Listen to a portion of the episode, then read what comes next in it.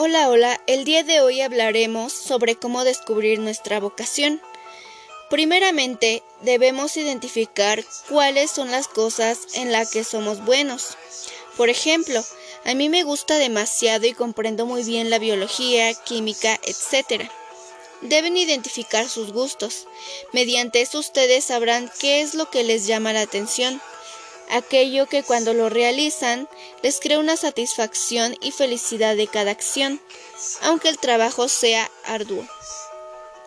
Algunos o casi la mayoría tiene problemas para descubrir eso que les apasiona, pero no es para que se angustien. Lo mejor que pueden hacer si están en esos casos es que se adentren en otros horizontes, que salgan de su zona de confort y experimenten nuevas cosas, obviamente positivas para su bienestar personal, social, psicológico, entre otros, ya que en el intentar nuevas cosas te permitirá saber más y esto a su vez descubrir tu vocación.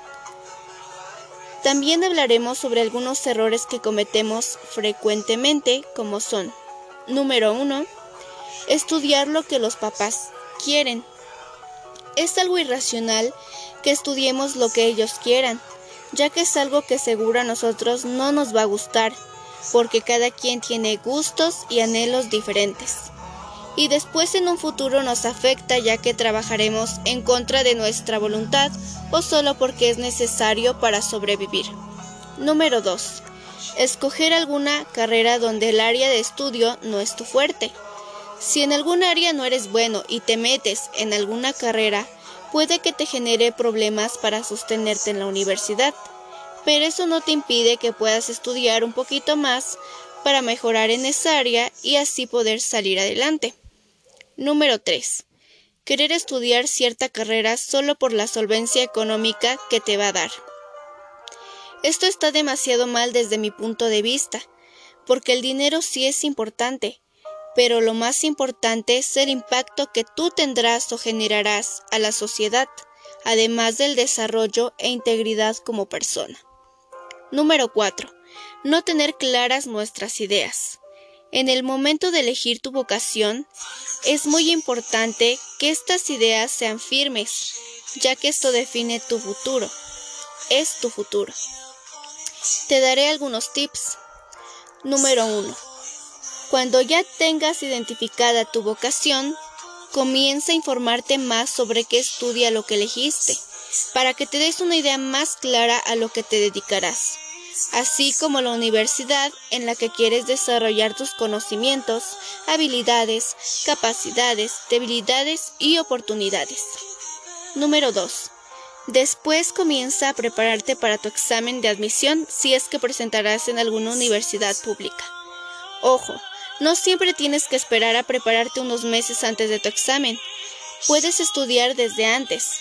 Más bien desde siempre hay que crear ese hábito. Eso nos generará ventaja para el futuro. Número 3.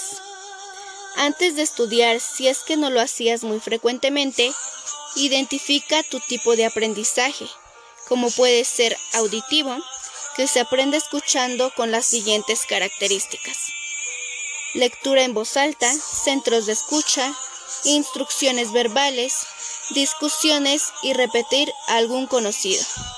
De igual manera, el aprendizaje visual se aprende viendo con las siguientes características. Tablas, organizadores gráficos, bosquejo de la lección, ayuda con imágenes y PowerPoint. También el verbal. Se aprende leyendo y escribiendo con las siguientes características libros y textos, mediante los diccionarios o tomando nota, y por último el aprendizaje kinestésico, que se aprende realizando la acción. Para saberlo debes recordar cómo aprendes en la escuela, trabajo o cuando estudias. Por ejemplo, realicé un mapa mental y cuando estudié para el examen se me hizo más fácil aprenderlo. Aunque debemos tomar en cuenta que si no recuerdas o no pusiste mucha atención en eso, lo más seguro es que comenzarás a experimentar y debes tomar en cuenta que todos podemos aprender mediante esos cuatro tipos de aprendizaje. Sin embargo, Algunos desarrollan más uno o dos que otros, pero tú, si no los tienes desarrollados, te será más difícil acoplarte a uno. Por esa razón es importante mostrar atención en cada cosa que aprendes y de qué forma. Les quiero dar un consejito, ya que hay veces que no tienen en quién apoyarse o con quién expresar lo que sienten. Así que si no pasan su examen o algún otro objetivo, no quiero que se depriman, al contrario, deben ser más fuertes. Tómenlo como una experiencia más, tómenlo como algo positivo, algo que les servirá después y verán después y recordarán y dirán, oh sí me sirvió. Sigan adelante, preparándose y sin miedo, gánenle al miedo. Siempre den todo, siempre firmes en cada decisión que tomen, siempre pacientes, todo llega a su tiempo. Eso es todo amigos, muchas gracias por escucharme, nos vemos la próxima.